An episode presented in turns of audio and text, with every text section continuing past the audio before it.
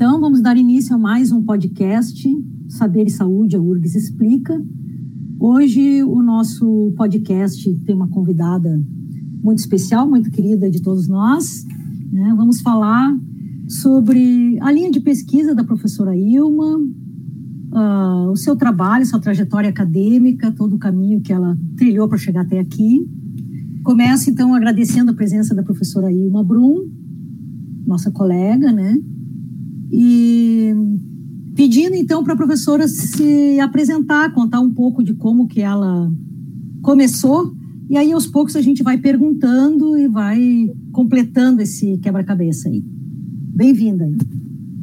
Muito obrigada, muito obrigada a todos, a Flávia, o Bruno, a Amanda, o Alex, a Vitória, que estão aqui. Uh, e se tem mais alguém que eu não estou vendo, também agradeço. Fico muito feliz com o convite e realmente feliz pelo PPG. O nosso PPG em fisiologia é um PPG muito caro para mim, no sentido de muito importante. Foi ali que eu fiz toda a minha carreira, praticamente, a minha carreira científica. Então, vou começar contando um pouquinho para vocês da minha trajetória, que eu sou bióloga, formada pela PUC. Não tive a oportunidade de fazer iniciação científica durante a graduação, porque era um curso à tarde, eu trabalhava no turno inverso ao curso, e, mas eu gostei muito do curso de ciências biológicas. Na verdade, talvez devesse começar um pouquinho antes até. Uh, por que, que eu escolhi esse curso?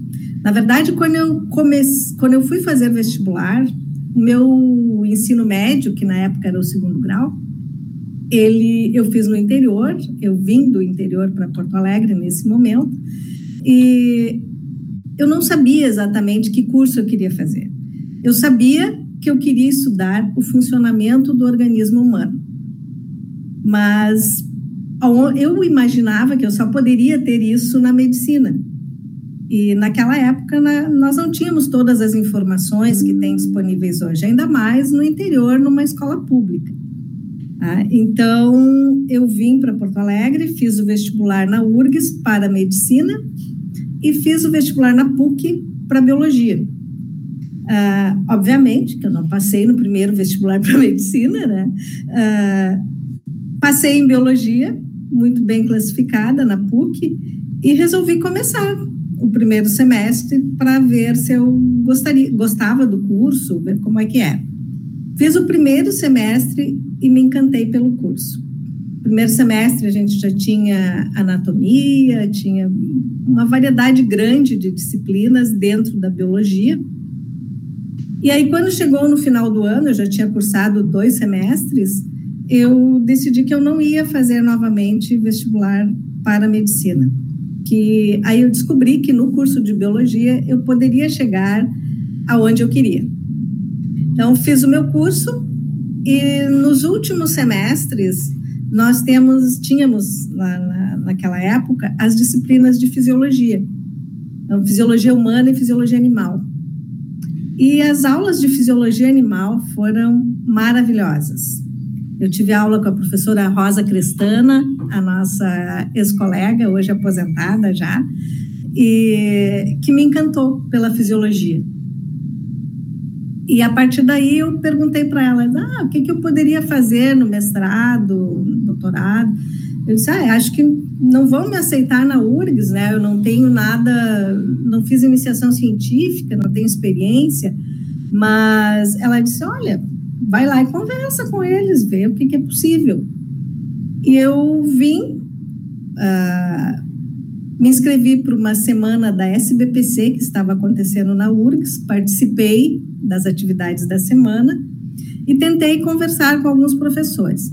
Nesse, uh, nesse período estava tinha retornado do doutorado há pouco tempo a professora Polimara Spritzer, que foi minha orientadora de mestrado e doutorado, e ela me recebeu. E eu disse para ela: Olha, eu não tenho experiência de iniciação, mas eu gostaria de fazer mestrado, eu quero fazer pesquisa. Aí ela me explicou, ela tinha só uma aluna naquele momento ainda, uh, como é que era, que tinha que fazer a seleção e tal. Eu estudei durante um ano, estudei muito para a prova de fisiologia, e no final do ano eu fiz a prova para o mestrado e fui aprovada. E aí iniciei o mestrado no PPG Fisiologia. A linha de pesquisa que eu entrei, que era a linha da orientadora naquele momento, era mecanismo de ação hormonal. E ela tinha vindo de um doutorado que trabalhava com tecido mamário, tecido de mama normal. E ela me disse: olha, nesse momento, as condições que a gente tem de pesquisa, é melhor nós trabalharmos com uma parte do conhecimento que não é tão disputada na literatura.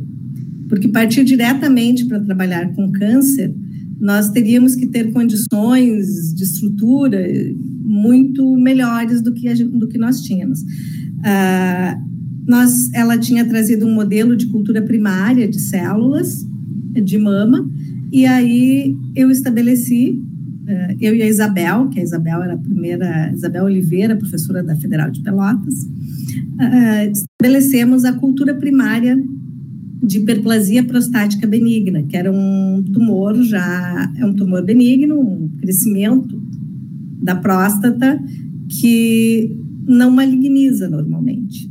Ele, ele acomete grande parte dos homens, mas é um crescimento benigno.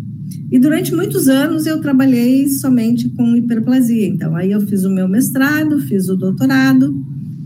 Durante o mestrado, eu obtive resultados com cultura primária de células. Eu fazia cultura de 160 placas, às vezes, com diferentes grupos de tratamento.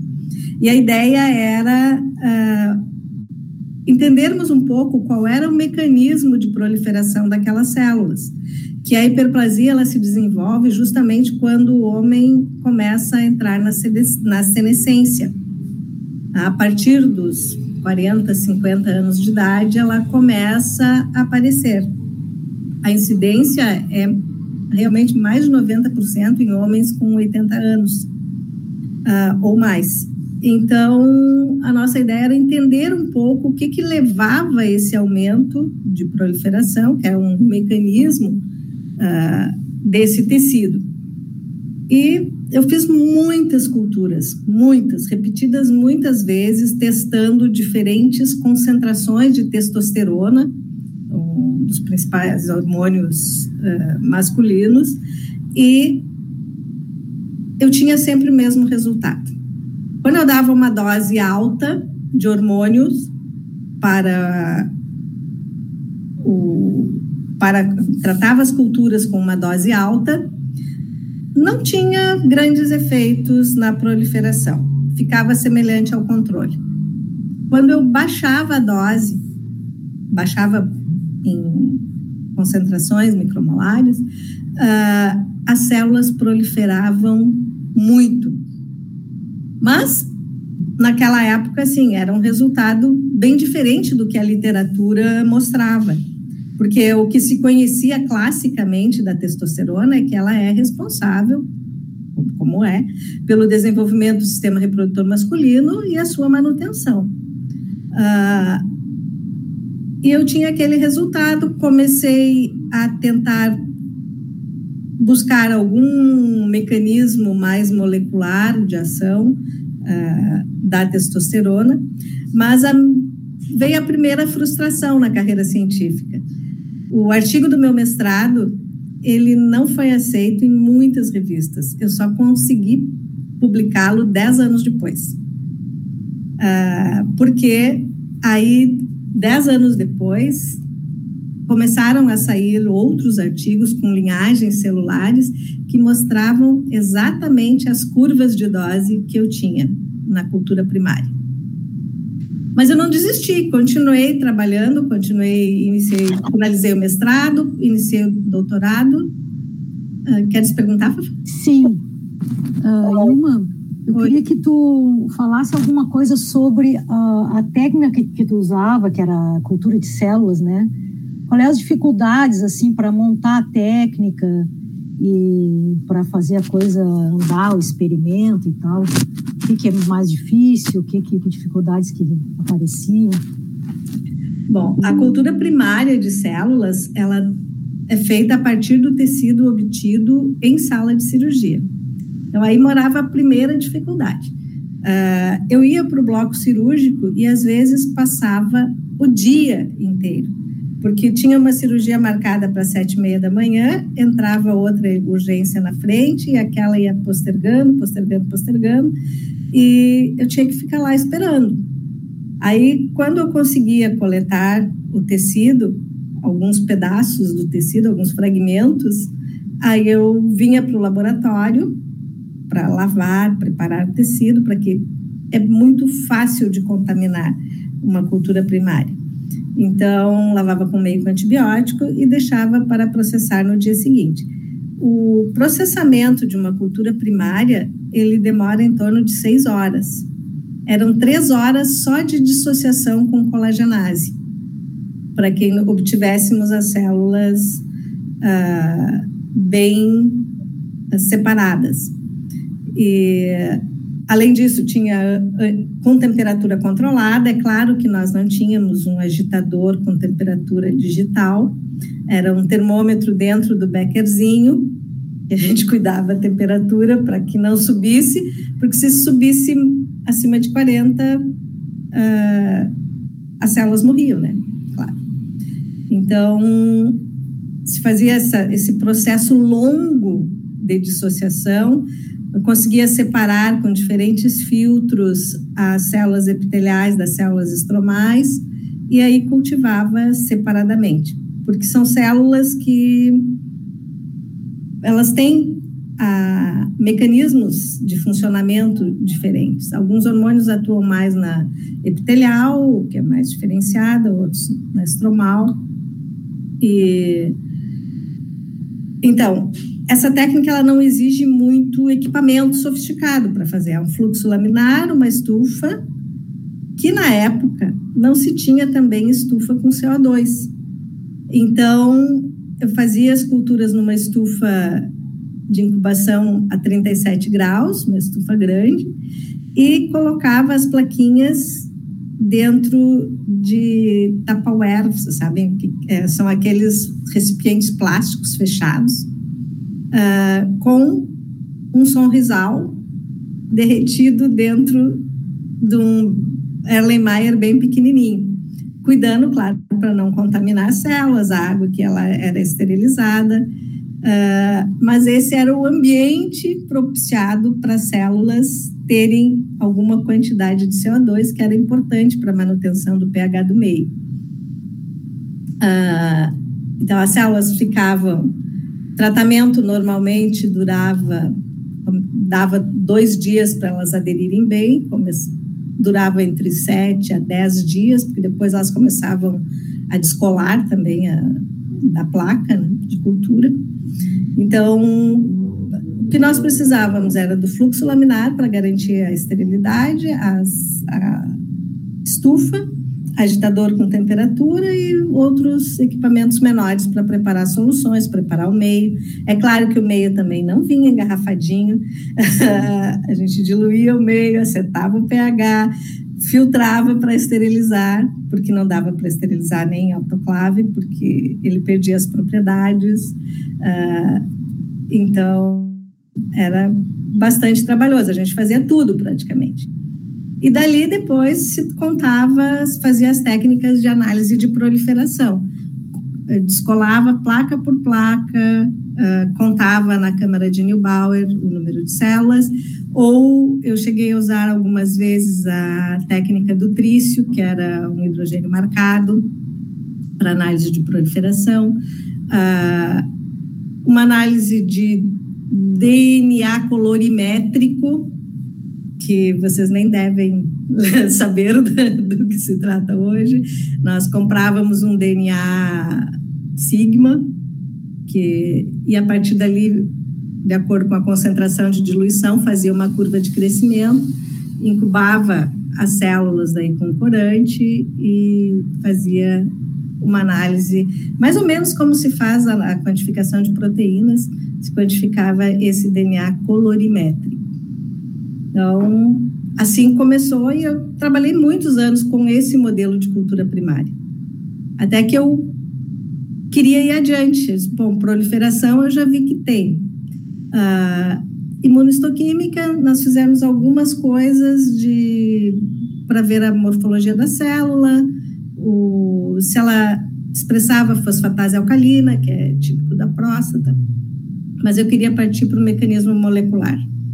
Só que não existia no ICBS ninguém que fizesse biologia molecular.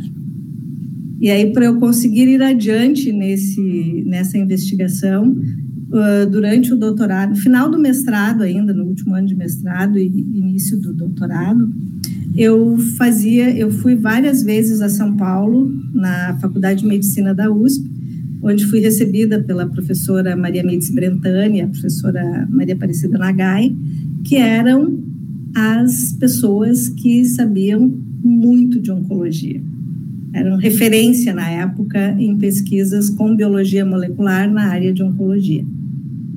E lá eu aprendi, então, os primórdios do PCR. O primeiro PCR que eu fiz lá foi em banho-maria com temperaturas diferentes.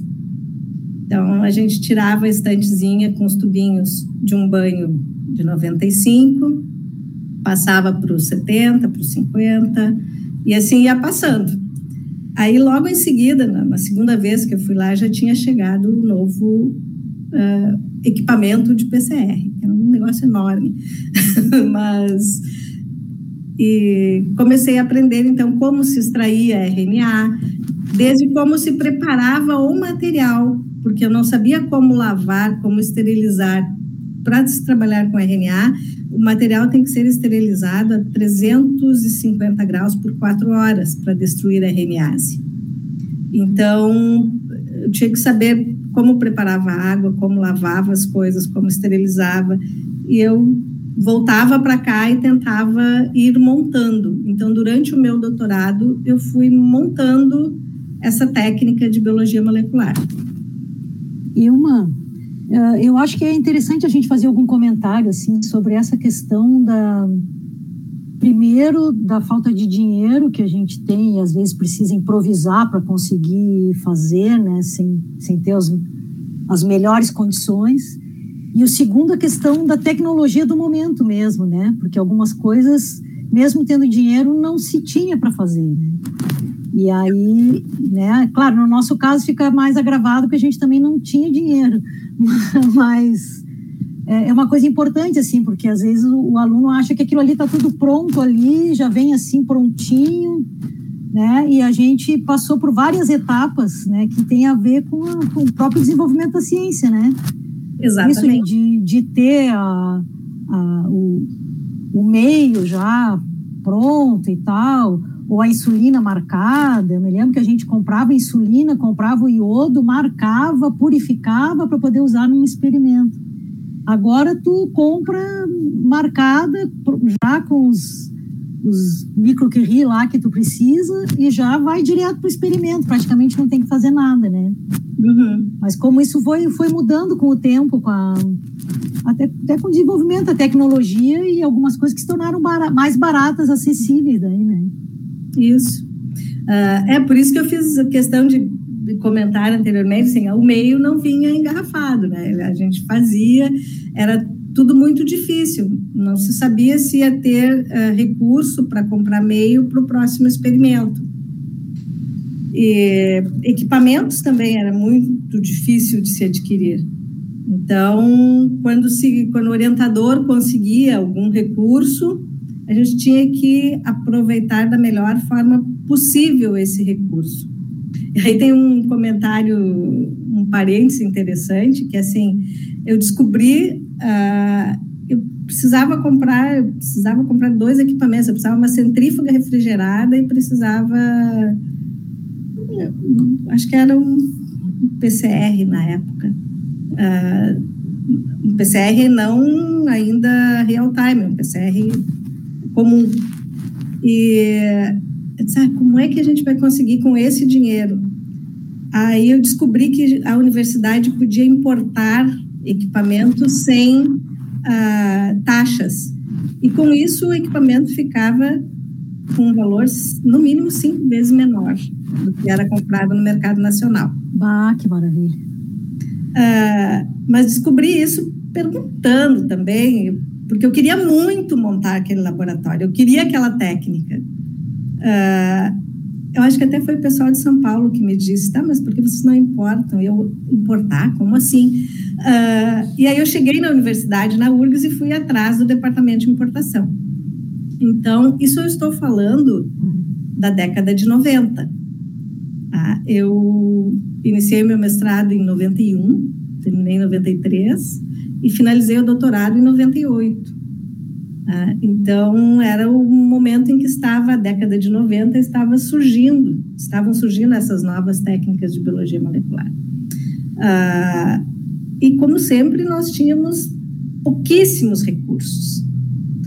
E foi dessa forma que eu aprendi como fazer, fui atrás, porque a minha orientadora não tinha muita disponibilidade, assim, nem muito tempo para essas questões mais de emergência, mais de dentro da universidade, administrativas.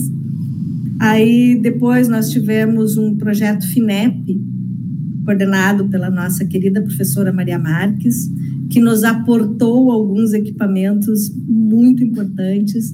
E aí eu consegui comprar um outro equipamento que, porque no projeto FINEP veio a ultra a centrífuga refrigerada, não era ultra, mas era a que eu precisava e tinha adaptador para os tubinhos pequenininhos. Então, foi uma felicidade conseguir aquele recurso com aqueles equipamentos. A centrífuga que nós utilizamos até hoje no departamento de fisiologia. Ah, então, é, o que eu quero dizer para vocês, especialmente para os novos alunos, é que quando a gente tem uma ideia, um objetivo, nós precisamos ir atrás, ficar reclamando que é difícil, que não dá, que não tem dinheiro, não nos ajuda em nada. E foi desde, desde essa época que eu aprendi que tinha que ir atrás das coisas. Fala, professor Alex. E uma, tu comentaste uma coisa que me chamou a atenção, que é a, que é a dificuldade de se trabalhar aqui, né? no nosso país, na nossa universidade, em função das condições, mas também tem muita vontade do pesquisador e de quem está junto a ele, né?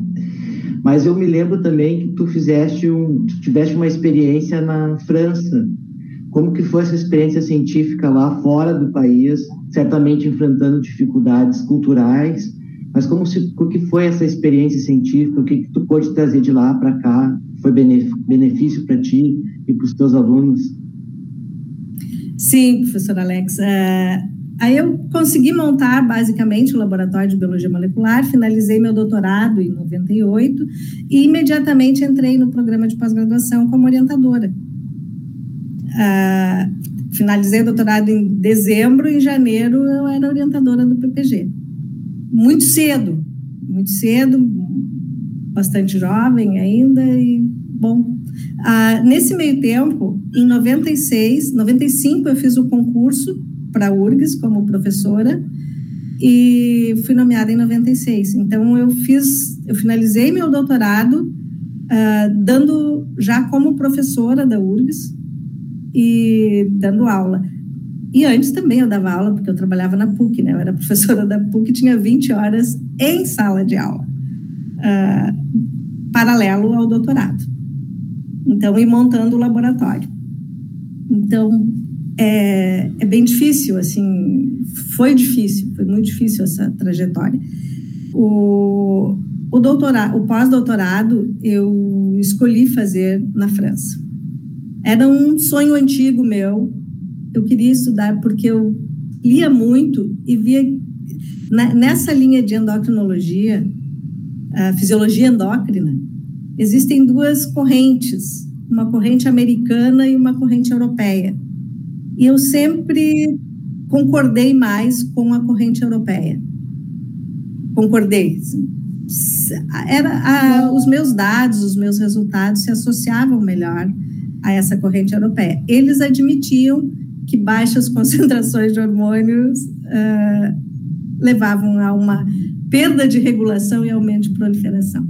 Então, eu defini que eu gostaria de continuar trabalhando com uh, hormônios esteroides, com a testosterona especialmente, e eu descobri que no sul da França tinha um pesquisador que era uma alta referência, que trabalhava com análise do receptor de androgênio. E eu fui, solicitei primeiro se ele me aceitava. Num primeiro ano ele não me aceitou, porque ele já tinha pesquisadores de outros países que estavam no laboratório. Aí eu tive que aguardar um ano. Ah, no ano seguinte eu pude ir, e aí lá eu aprendi a. Isso foi 2003, 2002, 2003. Eu aprendi a fazer sequenciamento. E tive a experiência de um laboratório não era nem translacional, era de um laboratório que ficava. Eu trabalhei num laboratório dentro de um hospital, que tinha uma equipe multidisciplinar e se fazia uma vez por semana a reunião de discussão de casos. Então, esse laboratório ele era referência em toda a Europa para fazer análise de receptor de androgênio. Então, casos de crianças que nasciam com anomalias, com ambiguidade sexual ou qualquer outro tipo de anomalia, eram mandados para este laboratório. E muitas vezes, mesmo antes uh, da criança nascer, do bebê nascer, ele, a mãe ia, se detectava alguma anomalia por exames de imagem, ela ia para esse hospital e a equipe multidisciplinar acompanhava até o nascimento. Uh, alguns casos eram cirúrgicos e etc., mas muitos casos dependiam das nossas análises para saber qual a atitude tomar. Uh, por exemplo, uh, vamos dar uma ambiguidade sexual, o médico vai ministrar testosterona para que desenvolva os órgãos masculinos ou vai ministrar estrogênio? E isso era a partir dos nossos dados.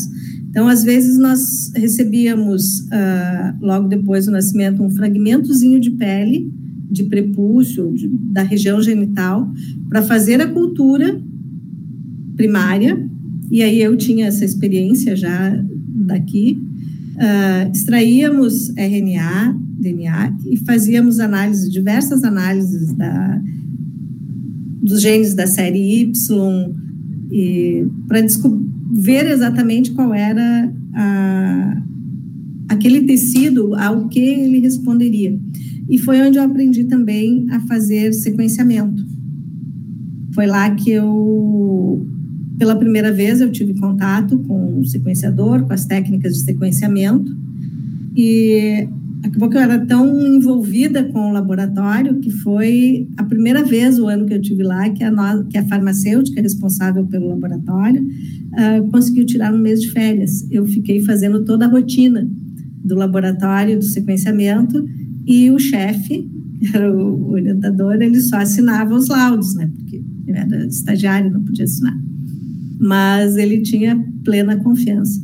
Então, de lá, eu trouxe para Porto Alegre a experiência para implantar no departamento, no laboratório, a técnica de sequenciamento. Ah, e uma e esse laboratório era um laboratório top top, assim, tinha tudo, muito dinheiro, todos os equipamentos. Como é que tu avaliava assim na época? É, ele era um laboratório muito bem equipado, mas e era muito fácil de se conseguir os reagentes, porque eles eram fornecidos pelo hospital. Era um laboratório de pesquisa. O orientador era publicava muito bem, então, na França se tem os CNRS, que é uma, uma espécie do nosso CNPq, uh, ah, que eram laboratórios referência, como os, os nossos INCTs também aqui. Uhum. E tinha recursos de projetos e tinha recursos do hospital. Então, os servidores todos eram pagos pelo hospital e os reagentes, equipamentos comprados muitas vezes pelo hospital, mas também por projetos de pesquisa. Então não tinha dificuldade de para comprar reagentes nem equipamentos. A dificuldade eram pessoas. Né? Porque toda essa análise, todo essa, esse acompanhamento, ele era feito por servidores, por técnicos do local. E aí, quando aparecia algum estagiário com vontade de trabalhar, era o paraíso para eles, né? Porque aí a gente trabalhava bastante, dividia bastante o trabalho.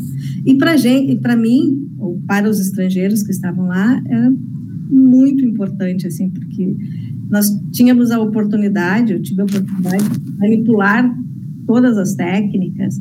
Foi lá que eu descobri que existia colunas para purificar as RNA e DNA. Aqui eu nunca tinha trabalhado com isso, né?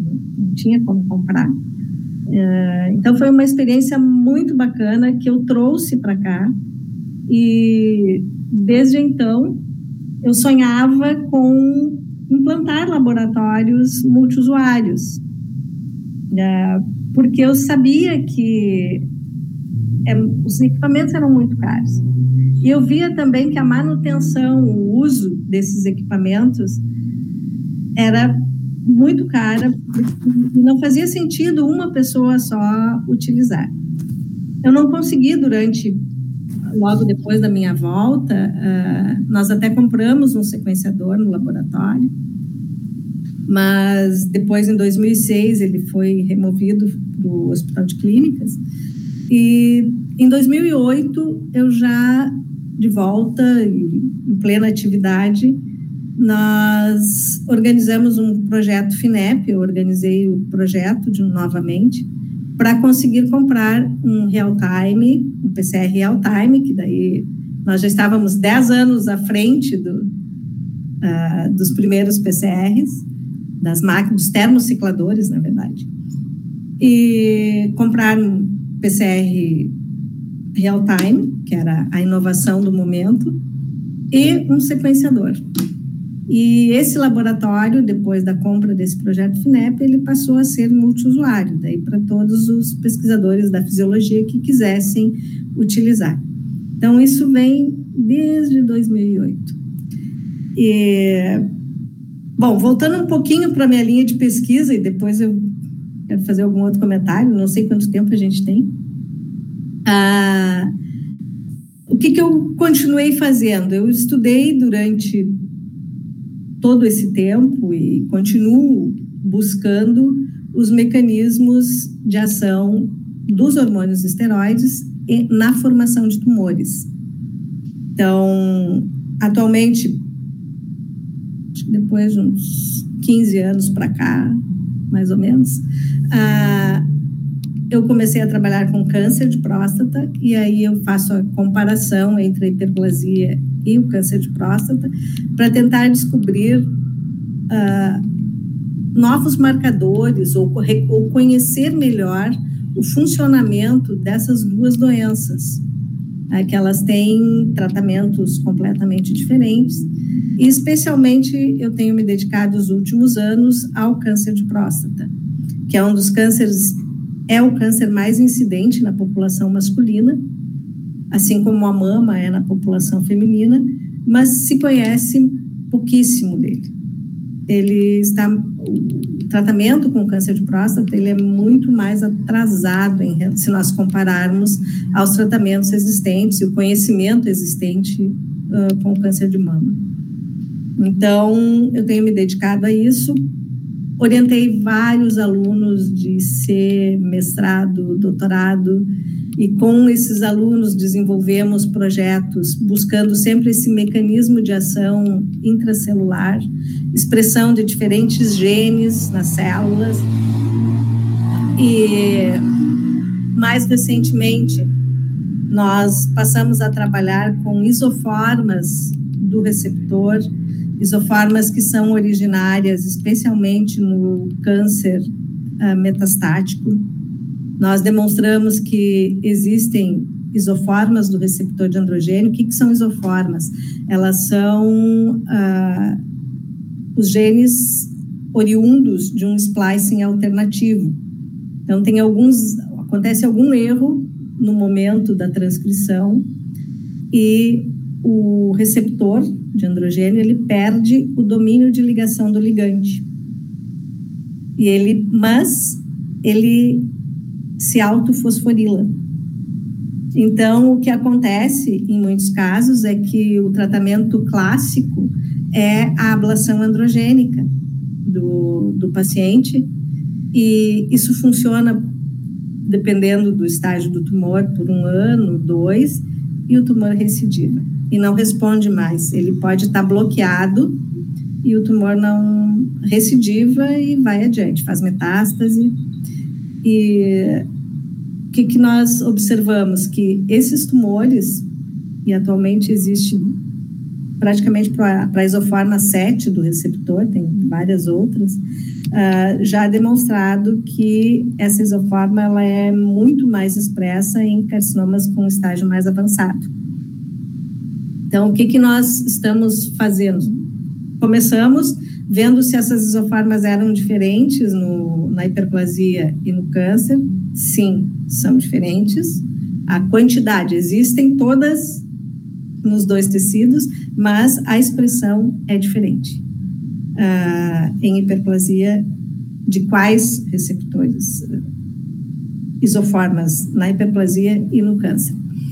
Bom, aí agora nós estamos num estágio que estamos tentando nos diferentes estágios de Gleason, que é a classificação da gravidade do câncer de próstata, identificar se existe alguma dessas isoformas que vai aumentando dependendo do estágio, qual delas, e se uh, essas isoformas poderiam ser usadas no momento do diagnóstico para definir o tratamento.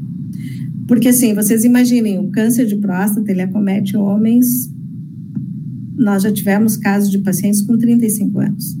Então, acima dos 40 anos, ele pode aparecer e a ablação androgênica ou a castração química provoca efeitos, hum, comorbidades, efeitos nesse homem que tem uma vida toda pela frente ainda, né?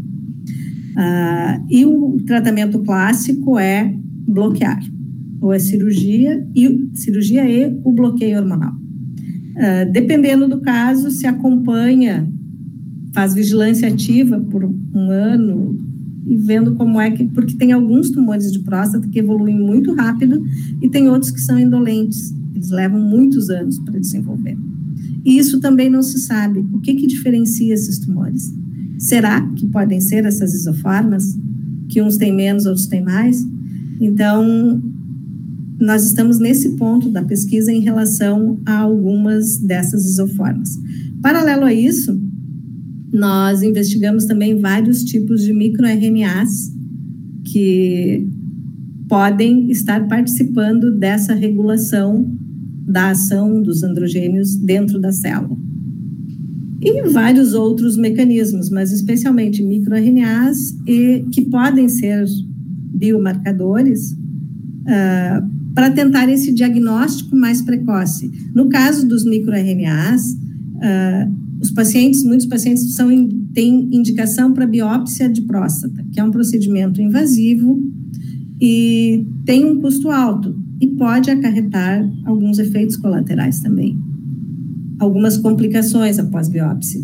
Então, a ideia é, se conseguirmos descobrir algum desses marcadores que possa ser dosado ou avaliado no sangue ou na urina, esse paciente não precisa chegar até a biópsia. Isso diminui muito o custo para o Sistema Único de Saúde. Ah, ah, então, estamos desenvolvendo as pesquisas seguindo nessa linha, tentar diferenciar tumores que são mais agressivos dos menos agressivos e ah, buscando marcadores que possam ser utilizados mais precocemente. Ambas as questões são extremamente importantes, né? Então, que tu mencionaste, né? Tanto a questão de se ter novas formas, né, de diagnóstico mais precoce, né? E esse uso de microRNAs tem sido uma alternativa que o pessoal tem tentado desenvolver, né, para várias doenças diferentes, né? E a própria questão também, né, relacionada ao câncer, de ter um tratamento mais, na medida do possível, personalizado, né, de acordo com o caso de cada paciente, que é algo que né, muitas vezes não se tem como padrão, né. Acho que são ambas possibilidades bem uh, importantes, inovadoras, né, que acho que são uma tendência aí, não só para o câncer, mas também para outras doenças, né. É, a gente sabe, né, que tu tem também dada experiência com as técnicas de biologia molecular, atuado também, né, em outras colaborações, né, e recentemente teve uma publicação extremamente importante, né, não é todo dia que a gente recebe aqui alguém que teve a possibilidade de publicar na Nature, né, não é o nosso caso, até onde me conste. Então, queria que tu nos contasse um pouco mais aí sobre né, esses trabalhos e como que se deu esse processo. Pois bem, esse processo uh, realmente foi uma felicidade muito grande, assim, e eu vou começar contando ele, ressaltando a importância da participação dos pesquisadores em congressos da sua área. A troca de experiências, ouvir outras pessoas, uh, o que, que eles estão fazendo, como estão fazendo, isso é muito importante. Uh, em 2018, eu fui a um congresso na África do Sul, um congresso da Sociedade Europeia de Endocrinologia. Não, na verdade, eram os dois juntos, da Sociedade Europeia e o congresso UENDO, era na África do Sul naquele momento. E eu encontrei nesse congresso, fui assistir a palestra, era uma conferência plena da, de uma pesquisadora da Austrália, que tinha colaboração já com um grupo da África do Sul, de muitos anos, eles trabalham juntos. Ah, essa pesquisadora se chama Vanessa Ais, e ela, no final da palestra, eu fui conversar com ela e disse que tinha ficado muito interessada, me apresentei, do Brasil, e ela trabalha com câncer de próstata também. E eu disse: Olha, eu tenho um, ban um biobanco, um, algumas amostras de pacientes com câncer de próstata, e se você tiver interesse, talvez a gente possa fazer alguma colaboração. Os olhos dela brilharam e os meus também. Uh, porque ela disse: Olha só, o, a pesquisa dela, o foco, é mostrar, assim, o, buscar entender como as diferentes populações de diferentes origens uh, apresentam ou têm incidências diferentes de determinadas doenças. Então, o que ela tinha era uma comparação de pacientes da Austrália e, e pacientes da África do Sul. E ela tinha uma diferença grande. Uh, em termos de. Ela faz sequenciamento total do genoma, é um trabalho lindíssimo, uh, que também analisa um lado mais antropológico, ao mesmo tempo que tem essa toda análise científica de receptor, de, tem esse lado da origem genes que da origem daquela população. E quando eu contei para ela que no Brasil nós tínhamos uma população muito miscigenada, ela já sabia disso, né? Ah, e que talvez tivéssemos algumas características diferentes. Ela me disse: olha, nós estamos finalizando um projeto, porque eles trabalham projetos enormes, né? Mas uh, se no próximo ano, isso era novembro, acho, assim, no próximo ano nós vamos finalizar esse projeto com, da análise dos pacientes australianos e africanos e se tu conseguires, se a gente conseguir fazer essa colaboração, se for do teu interesse, nós podemos colocar junto uns 10 pacientes brasileiros, pelo menos. O valor do, da análise que ela faz de sequenciamento por amostra é algo absurdo para a nossa realidade, assim, em termos de custos. Mas ela disse que colocaria e eu disse, ok, então vamos, começamos a discutir o projeto e ela ficou encantada quando a nossa população, os pacientes que a gente tem aqui, eles são um intermediário entre pacientes europeus, africanos e australianos. Não corresponde a, o sequenciamento total do tumor desses pacientes, que o que a gente faz é o sequenciamento total do tumor daí, né? Ah, ele é diferente dos outros. Então, qual é a importância disso? No momento em que nós estamos partindo para uma medicina mais personalizada, e eu tenho acompanhado também, tenho procurado acompanhar desde antes da pandemia, interrompeu durante a pandemia, mas uh, alguns congressos, uh, um congresso especificamente na França, que é da Sociedade Francesa de Medicina Preditiva e Personalizada, que eles estão muito avançados nessa área. Então, uh, para aprender como é que eles fazem também, né? Então, com esses dados que nós obtivemos e tanto são importantes que foram aceitos para uma publicação na Nature, uh, mostra isso, que no momento em que a medicina está tomando um rumo para a medicina personalizada, nós precisamos conhecer as populações, as diferentes populações. Talvez um, um método ou uma medicação que seja eficaz para uma população africana ou americana não vai funcionar na nossa população, né, devido às suas características. Então, por isso foi tão importante esta publicação. Que nós seguimos em frente, estamos tentando conseguir outros projetos de financiamento para aumentar esse N. O nosso objetivo, nosso sonho é termos pelo menos 100 pacientes brasileiros numa próxima análise. Então, é muito importante e realmente para mim foi uma coroação na carreira ter conseguido levar dados, estudos que nós desenvolvemos aqui no Brasil uh, para discutir com um grupo uh, que tem também experiência na mesma área e juntos conseguirmos produzir dados que são tão relevantes. Sem dúvida, né, professora? Parabéns, né? É pouco dizer parabéns, né? Porque a gente sabe o esforço que é, quantos anos de trabalho para se chegar a isso, né? É importante também para nossos alunos terem um pouco essa noção de que as coisas não acontecem do dia para a noite. A gente precisa ter bastante persistência, perseverança, né?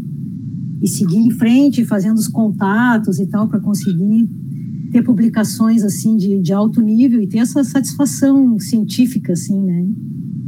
Eu, é, vocês observem assim, de 91 quando eu iniciei o mestrado, 2001, 2011, 2021. Então, 30 anos depois eu consegui uma publicação de relevância. É, isso aí é, é, é, muito difícil, né? Às vezes nem com 30 anos a gente consegue chegar lá, né? É. Eu, eu gostaria de te perguntar, Ilma, para tu falar um pouco para nós, uma outra coisa, que é a tua atividade como gestora na universidade. Acho que isso é uma coisa importante da gente conversar também, porque faz parte da nossa vida, né? E, e às vezes também o aluno pensa que o professor está ali só para ali dar aula para ele, que não faz mais nada, né? E, e também por, por saber, assim, da, do sucesso também da tua vida como gestora. Por isso que eu queria que tu falasse um pouco para nós aí. É, a minha vida pesquisa. Bruno, quer falar?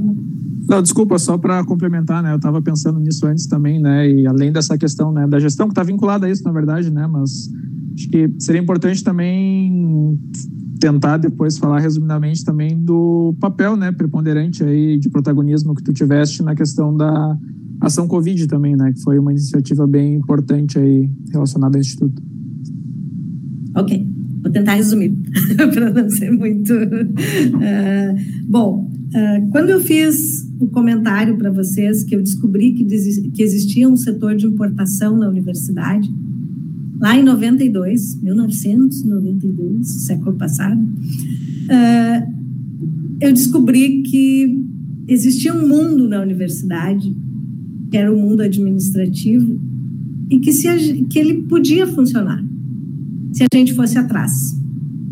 Então, uh, desde então, eu comecei muito cedo, nomeada em 96, logo em seguida eu participei da comissão de pesquisa, depois fui coordenadora da comissão de pesquisa, participei da implementação do primeiro comitê de ética na universidade, no qual eu fiquei 10 anos trabalhando e fui coordenadora de pós-graduação por, por, alguns anos, né, Fafá?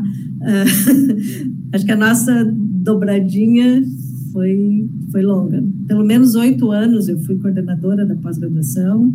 É, nesse meio tempo, a Flávia ficou coordenadora e eu vice, uh, tentando sempre buscar o melhor para todos. Eu, eu não gostava, eu nunca gostei da ideia de ter um laboratório de porta fechada. Tá? E eu pensava, se é difícil para nós, o que vai ser destes colegas que estão entrando agora? Quantos anos eles vão levar para conseguir montar os seus laboratórios?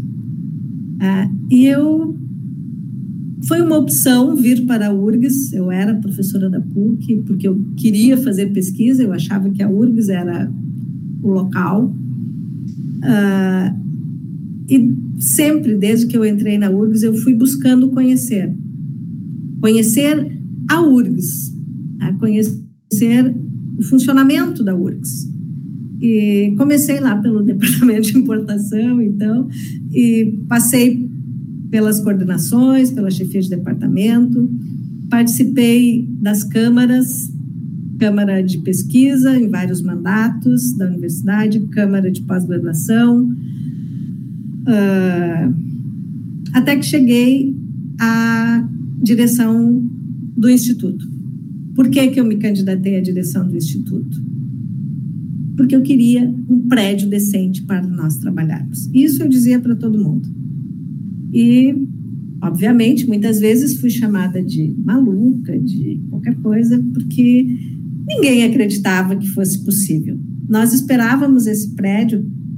Quando eu entrei em 91, já ouvia, já havia rumores de que nós ganharíamos um prédio.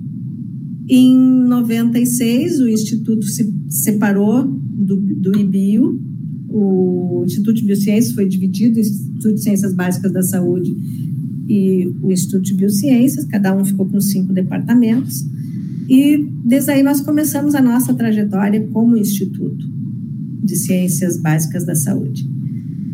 E era muito agoniante, assim, eu tinha um sequenciador dentro do laboratório que cada vez que ia ser usado, precisava tirar os cupins de cima da bancada. Os resíduos de cupim, uh, caía a luz, uh, vocês sabem bem como é que era, né? Uh, desarmava o estabilizador que ficava no corredor, interrompia os experimentos. Final de semana, às vezes faltava luz, as células morriam. Era muito difícil, assim. Eu disse, não, não é possível. Tem, tem que ter um jeito de conseguir um lugar melhor para todos trabalharem. Então, assim, uh, eu levei paralelamente essa carreira de gestora, começando pelo pós-graduação, a chefia de departamento veio depois, mas sempre buscando uma interação com a administração central para ver o que, que podia ser feito, o que, que nós poderíamos fazer para melhorar pensando no coletivo, desde a implantação desse primeiro laboratório de biologia molecular, que a aquisição dos equipamentos foi feita em 98, e desde lá, então, pensando nisso. O projeto do ICBS, quando eu e Marcelo assumimos a, a direção, ele era, ele estava num momento muito crítico era no momento das fundações, onde havia sido detectado uma divergência entre a construtora e a projetista, porque tudo na universidade precisa ser licitado. Então, a empresa que foi licitada para fazer o projeto não era a mesma que iria construir, que ganhou. E a construtora disse que havia um erro de cálculo na fundação, e que eles não levariam adiante a obra se isso não fosse esclarecido. E realmente havia. Então foi licitada uma nova empresa para fazer, para ter um contraponto, saber refazer os cálculos e tal. E a partir daí foram reiniciadas todas as fundações uh, para que tivéssemos segurança na continuidade. Chegar a um prédio pronto foi muito difícil.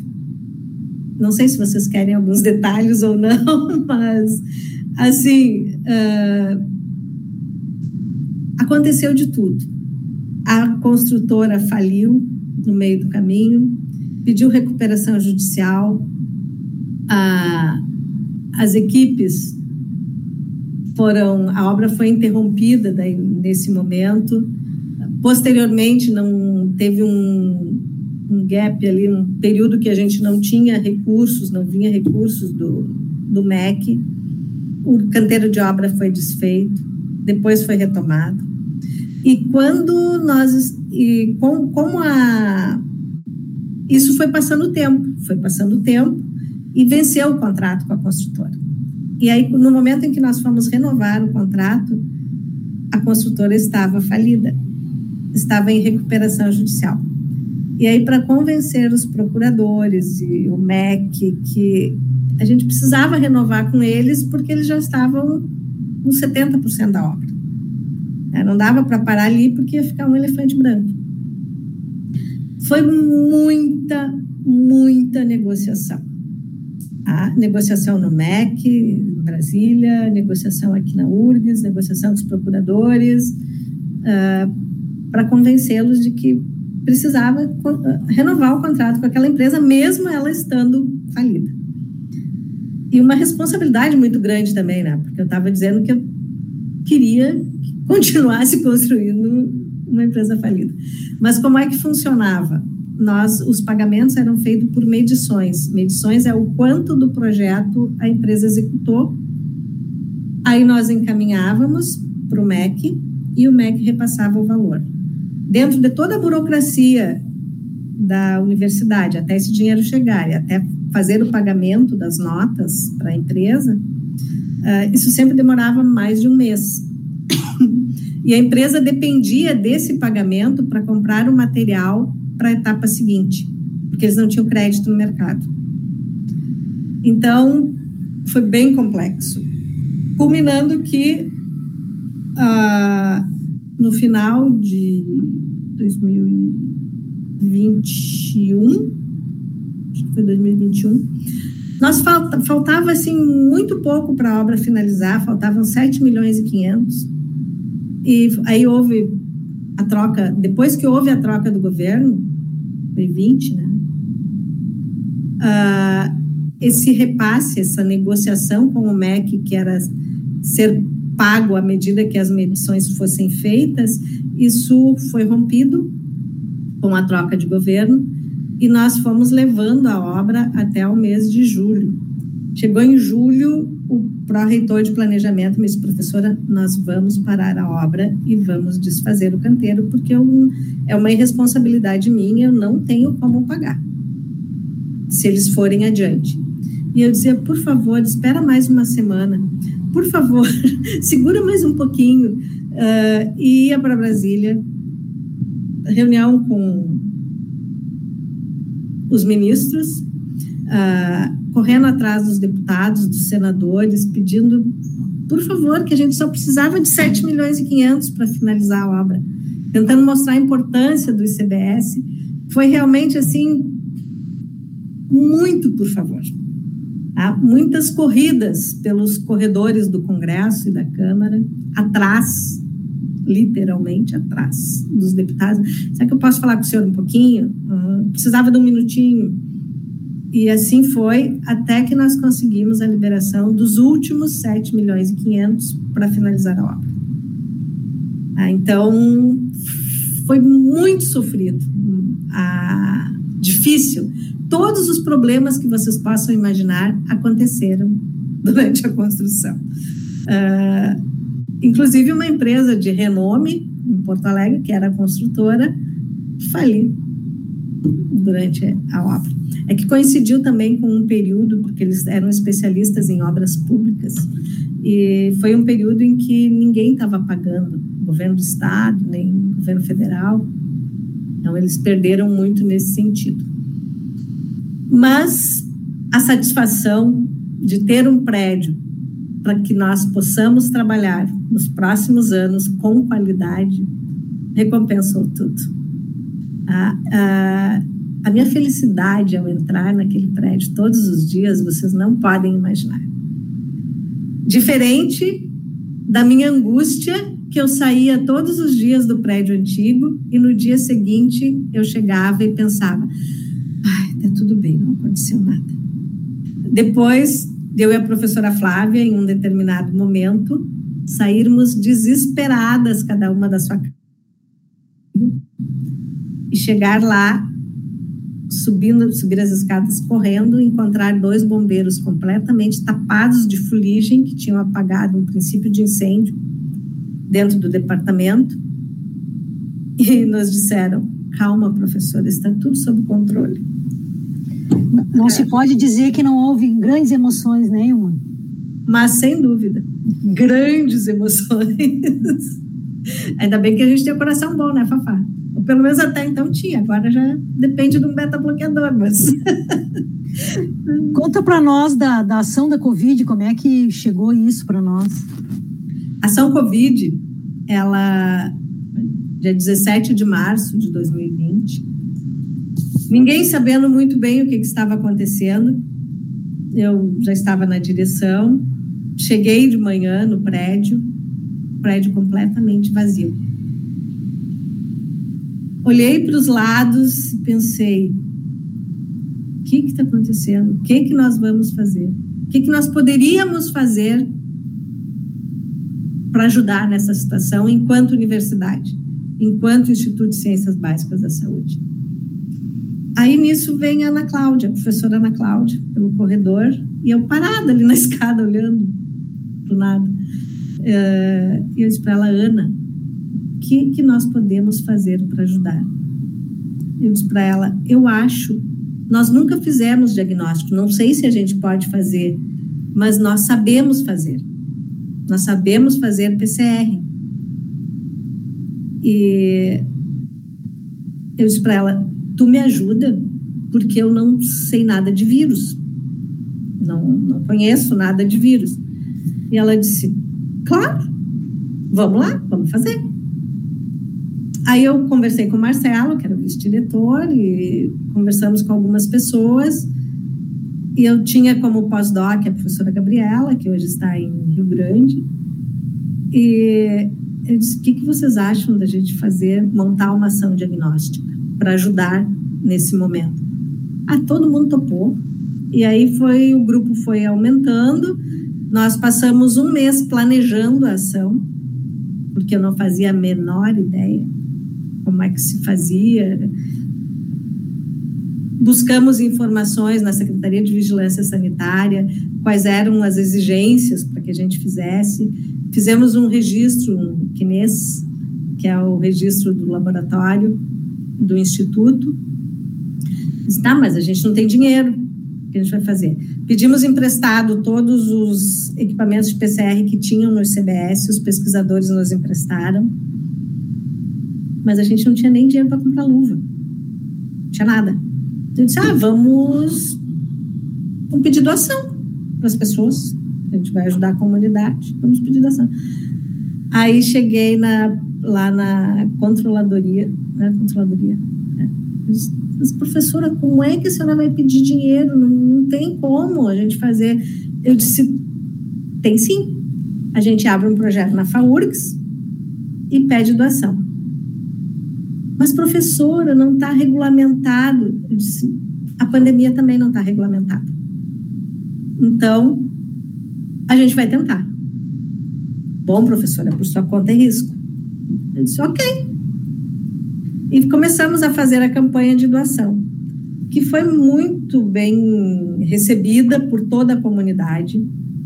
Recebemos doações das mais variadas. Doações em dinheiro que iam de 20 reais a 40 mil. E na conta FAURGS, recebemos doações de equipamentos, de luva, até máscaras confeccionadas por uma igreja. Nós ganhamos vários sacos dessas marcas de máscaras de EVA, né, Bruno? Te lembra das máscaras? Uh, ganhávamos lanche, tinha alguém que não, não sabia o que doar, nos levava lanche eventualmente. E assim a gente foi juntando e começou a fazer. O, logo em seguida, o governo do estado nos chamou para uma reunião, que a gente tinha contato com o pessoal do LACEN e perguntou: o que, que vocês têm de material para começar amanhã os testes? E aí nós já tínhamos conseguido, com esse dinheiro das doações na FAURGS, a comprar os materiais que nós precisávamos para dar início. Iniciamos, é claro, com a extração manual, com sílica, a extração do RNA do vírus, e fechamos o primeiro contrato com o governo do estado para 500 amostras, 500 testes. Fizemos esse, o, o segundo, a renovação, já passou para 5 mil. Depois fomos a 8 mil, e, nesse meio tempo, a Prefeitura de Porto Alegre também nos procurou, porque ninguém conseguia dar conta. O LACEN, lá no início, fazia. Eles tinham quatro servidores, quatro funcionários, para fazer os testes de todo o Estado. Então, quando vinha o resultado, ia para a pessoa, ou já tinha morrido, ou já tinha passado o período de incubação. Era mais de cinco dias. E foi uma experiência incrível. Nós solicitamos ajuda de, além das doações, fizemos uma campanha de voluntários para atuar na ação, porque obviamente a gente não tinha dinheiro para pagar bolsa, uh, e as pessoas se dispuseram, trabalhavam mais de oito horas por dia, voluntariamente, e nós conseguimos dar conta do LACEN, conseguimos dar conta da prefeitura, e eram aqueles picos, daí nós pensávamos, tá, agora vai, vai acabar a pandemia, a gente vai desfazer a ação. E aí entrava outra onda. Ah, e assim foi durante toda a ação, com a colaboração de todos os segmentos da universidade, de pessoas do Instituto, ah, fora do Instituto, né, de outras unidades, e conseguimos, porque nós tínhamos, montamos uma estrutura de industrial praticamente, que nós tínhamos desde a recepção das amostras, que teve em algum momento, né, Bruno, que chegaram mais de mil amostras por dia, e a gente tinha que entregar o resultado em até 48 horas.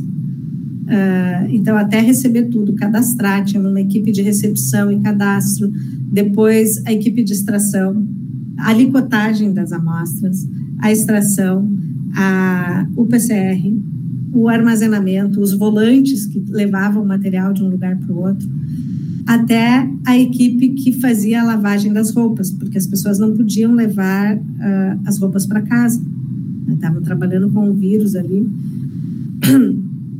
E foi muito bonito. Olha, foi, eu posso dizer seguramente, foi a experiência mais bonita, mais gratificante que eu tive em toda a minha carreira. Foi poder auxiliar a comunidade, fazer o papel de servidora pública de uma universidade pública que é sustentada com os recursos da sociedade né, e poder devolver alguma a resposta para essa sociedade. Isso me deixou assim realmente muito feliz.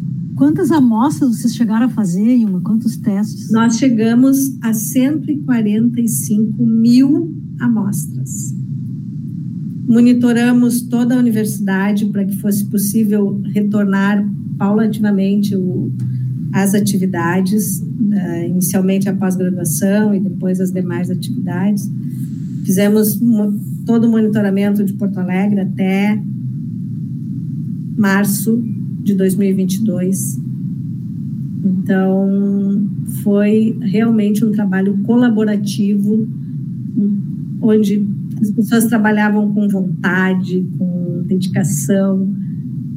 Foi uma experiência linda, posso dizer para vocês, assim, foi muito, muito gratificante.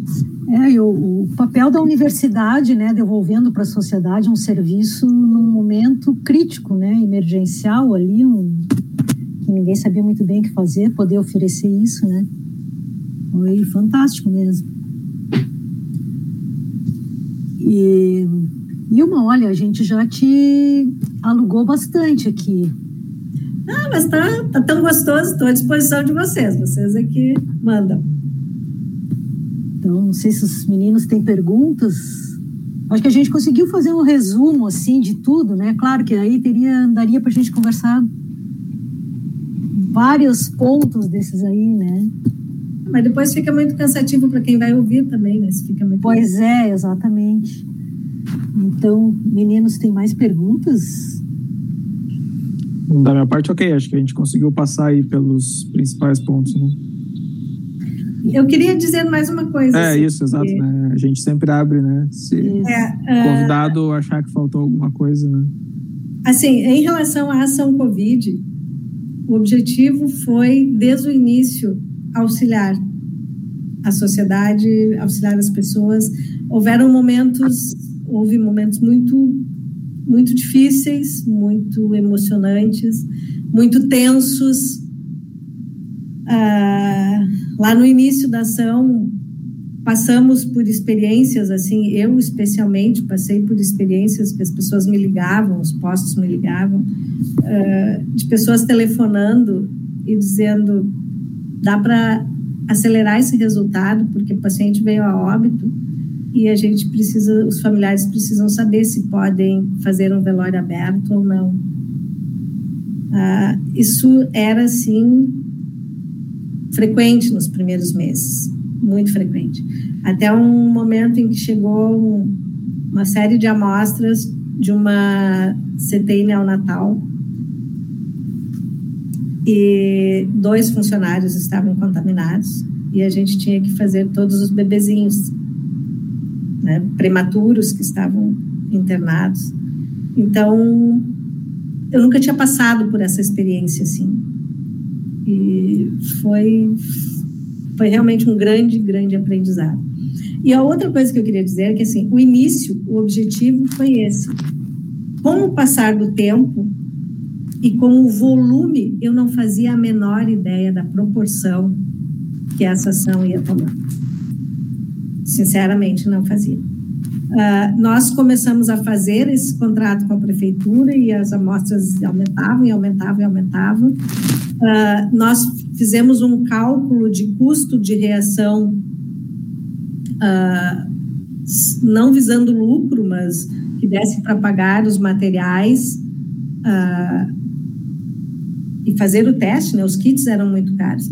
E aí, em algum momento, o Ministério da Saúde nos doou uma quantidade de kits, 100 mil kits, eles nos doaram, o que uh, nos possibilitou a economizar alguns recursos. E somando tudo, para que vocês tenham ideia, depois pode cortar se isso não fizer parte do podcast, tá? Mas para vocês terem uma ideia, nós arrecadamos com a ação Covid de valores líquidos para investimento nos equipamentos e na, na finalização do prédio em torno de 3 milhões e 500. Ah, foi com esse recurso que nós conseguimos comprar equipamentos, ah, finalizar um, uma série de coisas que precisavam dentro do prédio, desde comprar fio, ah, para algumas instalações que não estavam no projeto, uh, pontos de rede, instalações de novos pontos e muitas outras coisas, os equipamentos que vão equipar o NB3, algumas das centrais multiusuários, todas elas foram equipadas com esses recursos. Então, reverteu, tanto nós cumprimos o nosso papel, mas como também conseguimos arrecadar recursos para dar uma melhor estrutura para o nosso instituto. É que eu acho que esse, essa é uma experiência, um, um exemplo que pode ser seguido. Isso não significa privatizar a universidade. Tá? Isso significa colaborar com a estrutura pública para que ela funcione melhor. Então, era isso que eu queria dizer. Claro, isso é sem dúvida, né? Poder potencializar as capacidades que existem dentro da universidade, que muitas vezes, por falta de condições, acabam sendo subutilizadas, digamos, né? Capacidade é. de pesquisa e de, enfim, de produção de todo tipo. Né? Então, professora, parabéns. Agora eu vou te dar os parabéns. Parabéns pela ação, sem, sem dúvida, foi algo muito, muito bom. E pelo prédio que a gente vê todos os dias lá e que nos dá muita satisfação também de ver. Imagino que deve te dar também pelo todo o esforço de tantos problemas, idas e vindas de todo tipo, né? Então, valeu a pena e eu acho que é importante a gente dizer para os jovens aí, né? Os que vão continuar aí, o, Alex, o Bruno, as outras pessoas que estão dentro do ICBS, de tocar para frente, fazer valer, né? Produzir, pesquisar e orientar a gente, enfim, tocar para frente a nossa o, esforço todo que foi feito para se chegar até aqui tem que ser coroado com com o progresso, né, daqui para frente, de, de manter o nível alto de, de qualidade, né, da produção que a gente tem no ICBS, de orientação de nossos alunos e tudo mais, a responsabilidade aumenta, né, Ilma? É, a responsabilidade aumenta. Mas assim, nós trabalhamos muito para essa estrutura que vai ficar para vocês, para vocês e para aqueles que vocês vierem a formar, né? Claro. Então, é claro que alguns problemas de projeto a gente tem, fizemos o possível para adaptar um projeto muito antigo uh, para as necessidades atuais, mas sempre pensando no melhor para o coletivo, né, para o conjunto de servidores do ICBS e da universidade. E para os alunos também, né, para que tenham condições de aprendizado, de experimentação e de formação de excelência.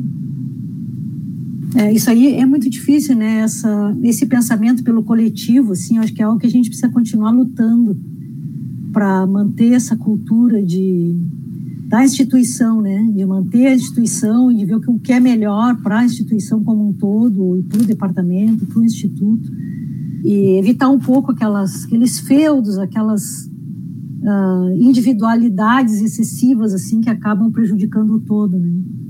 Mas eu acho que é isso aí. Esse, esse é um trabalho que mostra isso, né? O coletivo, a força do coletivo. E espero que se estimule bastante o pessoal para trabalhar e seguindo aí, mantendo esse alto nível. Então, uh, agradeço, professora Ilma, um exemplo para nós aí, que siga em frente também, produzindo e fazendo gestão, administração, tudo que já está comprovadamente aí, já tem essa experiência, né? E ajudar a formar pessoas que também possam continuar o que tu construiu até aqui, né? É, essa é a ideia. mais uma vez. Essa é a ideia de continuar trabalhando nessas frentes, como possível e sempre tentando fazer o melhor possível. Agradeço a vocês pela atenção, pelo privilégio de poder estar aqui com vocês e de contar um pouco da minha história para aqueles que procuram o PPG ou mesmo aqueles que estão no PPG. Tá? Muito obrigada. E quero dizer também para vocês que essa preocupação com o coletivo, a gente também aprende. A gente aprende com exemplos. E eu trago isso do exemplo da professora Maria Marques, que nunca foi minha orientadora, mas eu sempre admirei muito a forma dela trabalhar. E foi ela quem me ensinou isso. E ela tinha isso como uh, mote, assim, ela falava isso sempre, sempre, em qualquer discussão, ela sempre dizia, tá, mas o que, que é o mais importante para a universidade? O que, que é o mais importante para o instituto? E é isso que a gente tem que tentar passar para os que vêm vindo né, atrás da gente para também manter essa cultura, porque isso acaba, todo mundo ganha com isso, né? É, não é o meu laboratório, né? É o nosso espaço. Né? Então, espero que todo o meu trabalho algum dia sirva de inspiração também para os que nos seguem. Sem dúvida. E é um prazer te ter aqui com a gente. Muito obrigada mais uma vez.